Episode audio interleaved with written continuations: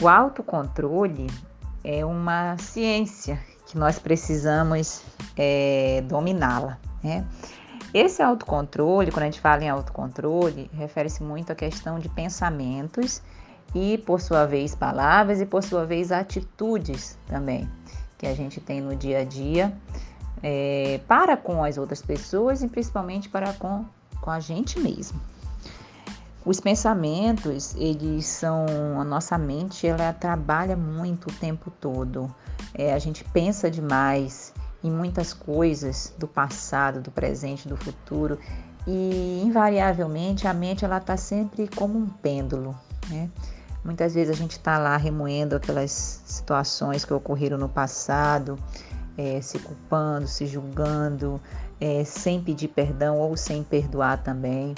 Ou então a gente está supondo, sugerindo, imaginando coisas para o futuro. E como a nossa mente ela é muito, muito maluca, a gente pensa muita coisa ruim, né? A gente sempre projeta, né? A gente projeta coisas boas, claro, também, né? Porque também é, isso é importantíssimo. Mas a gente fica, né, pensando, ai, se isso acontecer comigo, como é que vão ficar meus filhos? Ai, se acontecer isso com meu pai? Ai, se, se no emprego acontecer isso, se eu comer isso, é, que, como é que vai ser minha saúde daqui a não sei quanto. Enfim. Então, é muito importante a gente ter esse autocontrole, porque quando a gente domina os pensamentos, a gente domina a nossa mente de uma maneira mais saudável e muda os nossos hábitos também. A gente já falou muito sobre hábito em outros áudios, a gente vai sempre estar tá relembrando, mas é muito importante a gente fazer esse domínio. É, teve uma pessoa que comentou para mim, diz que tem dificuldade.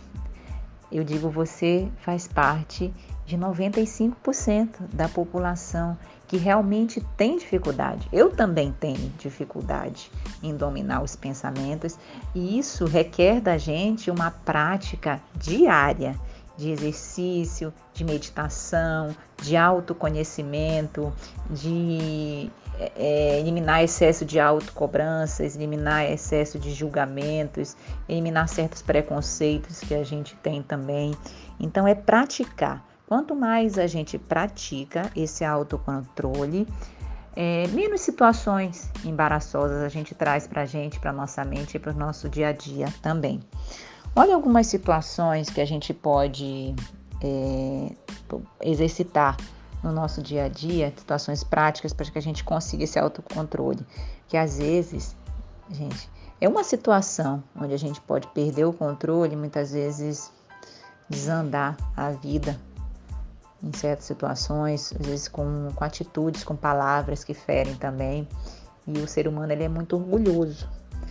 É, tendemos a, a não querer nem se perdoar, muitas vezes não perdoar o próximo também. Então, algumas situações práticas que a gente pode desenvolver no dia a dia para que a gente consiga melhorar né, esse autocontrole. Uma delas é você saber lidar com pressões negativas.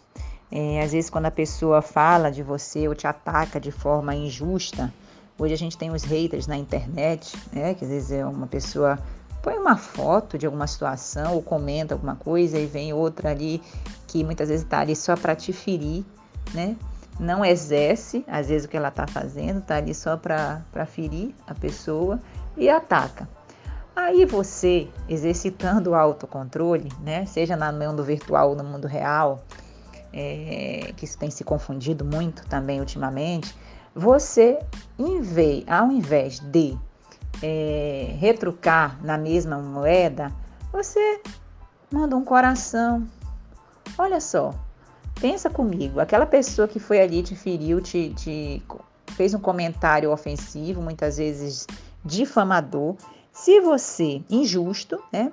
Se você retribuir aquela pessoa com um coraçãozinho, pode ser até um emotionzinho de um coração, desarma, desarma, tá? Porque muitas vezes o outro ele tá esperando é isso, é troca de, de tiro, é troca de bala, né? Aí ofende, aí o outro vai ofende mais ainda, e aí vira aquela bola de neve. Então, tenha o autocontrole, busque pela sua razão, né? Tente se manter calmo, sereno e devolva ó, com um coraçãozinho.